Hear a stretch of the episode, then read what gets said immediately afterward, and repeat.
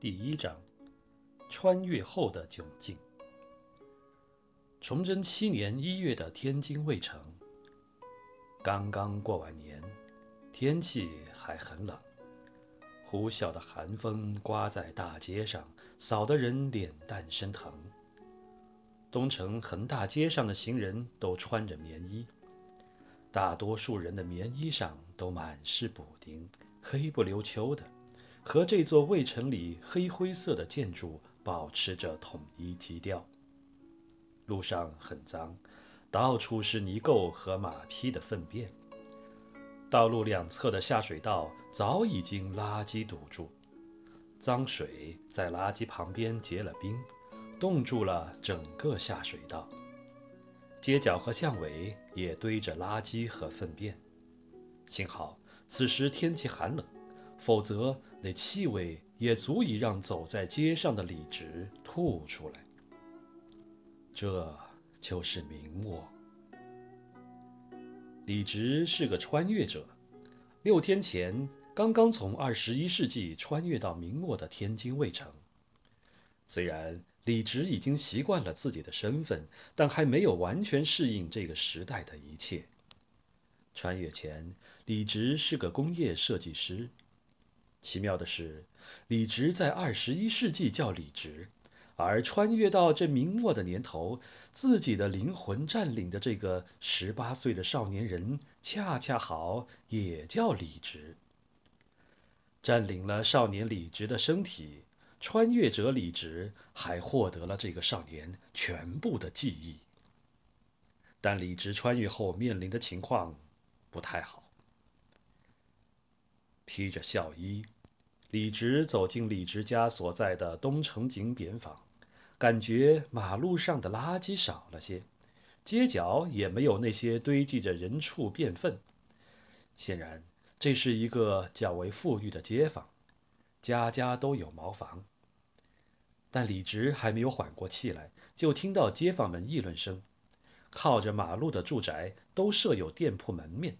那些坐在门里面的妇女伙计看到李直，一个个都议论起来。李成死了两年了，李家一点起色没有。如今这呆呆傻傻的李直成家，李家如何过得去？哎，别说了，听说李成临死前看病花了五十两，全是从萧家借的，借期两年。再过三个月，李家还不出钱。就要拿李家院子抵债了，五十两，花了那么多钱呐，还有利息呢，三分的息。李家那胡椒买卖也不兴旺，如今这呆子李直当家，哪里还还得上钱？哎，那李家不是完了？难道要流落街头了吗？不说啦，这么多年街坊了。哎呀，没想到李家竟是这样收场啊！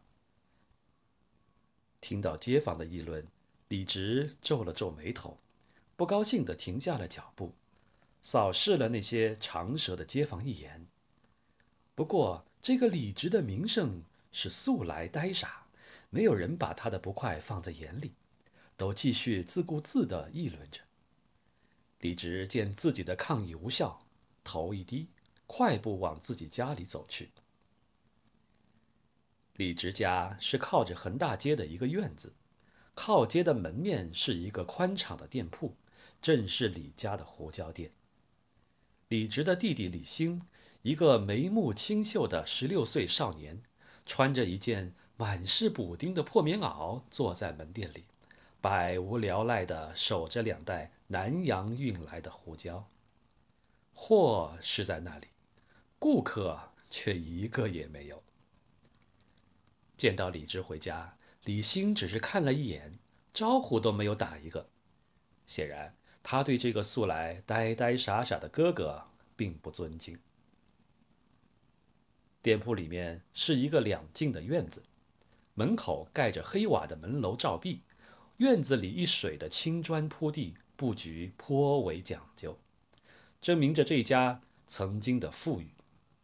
不过，此时院子早已破败，砖瓦都有些残缺，没有了往日的光彩。李家人也顾不得以前的体面，在院子里的墙角下开辟出一片区域，用竹栅栏围着，在里面养着鸡。第二进院子里面有一口水井，两边还开有两片菜地。此时天冷，倒没有种菜下苗。一个披着校服的中年女人，也就四十岁出头的年龄。却已经是头发花白，满脸皱纹，正在堂屋的织机前忙碌着。头上的头发虽然斑白，却挽得妥妥帖帖；身上的棉衣虽然破旧，打着补丁，却干干净净的。这便是李直的母亲郑氏。这织布是个劳累的活儿，每天从清晨忙到晚晚上，也才能挣上一碗饭吃。但街道中落，将郑氏也只有每日那样辛苦，才能安心睡得着觉。见李直回来，正是扔了手上的织机迎了出来，有些焦急地看着李直。侄儿，你二爷爷愿意筹钱救我们吗？李直出门这一趟，是去家族里的族长李直的二爷爷处筹钱。两年前。李直父亲李成得了一场重病，每天都要呕血。那时一家人慌慌张张，在郎中那儿看了诊，说是什么肝胃积热、医血止滞。平日里，李家一家四口人守着个胡椒铺子，生意惨淡，哪里有多少积蓄？但是买药要钱，为了抓药救命，李直便以自家屋子为抵押，向房里的。户户萧家借了银子，先是五两，然后十两，十五两，最后生生借了五十两银子，以两年为期，一个月三分利息。有屋子做抵押，又说定了三分的高息，萧家倒是一次次都借了，但谁知道银子砸下去，这药却毫无用处。病情汹汹，不到两个月，李直他爹手一摊，便去了。如今两年借款期限只剩下三个月，李直家里再无力还钱，眼看着就要拿房子抵债。房子没了，李直一家三口人就要流落街头。李直这次去找族长二爷爷。是希望二爷爷能在族里号召一下，让各个亲戚为李直家凑上八十多两银子借给他，先把萧家的欠款还上。但这也只是李直家人的空想。李直家两个男的就要成丁，眼看就要结婚娶妻，到处是花钱的地方，一家三口。守着一个生意惨淡的胡椒铺子，进项少，出项多。亲戚们都知道，借钱给李直，明显是要打水漂，要不回来。早在李直穿越之前，李家的族长已经拒绝李直好几次了。穿越者李直知道这个情况，本来也不想再去求人。只是正式反复要求李直，这才去了一趟，但结果依旧是不行。李直淡淡答道：“二爷爷不愿意为我们筹钱。”正是听到这个答案，脸上一滞，眼睛里就泛出一片泪花儿，扶着堂屋的门框。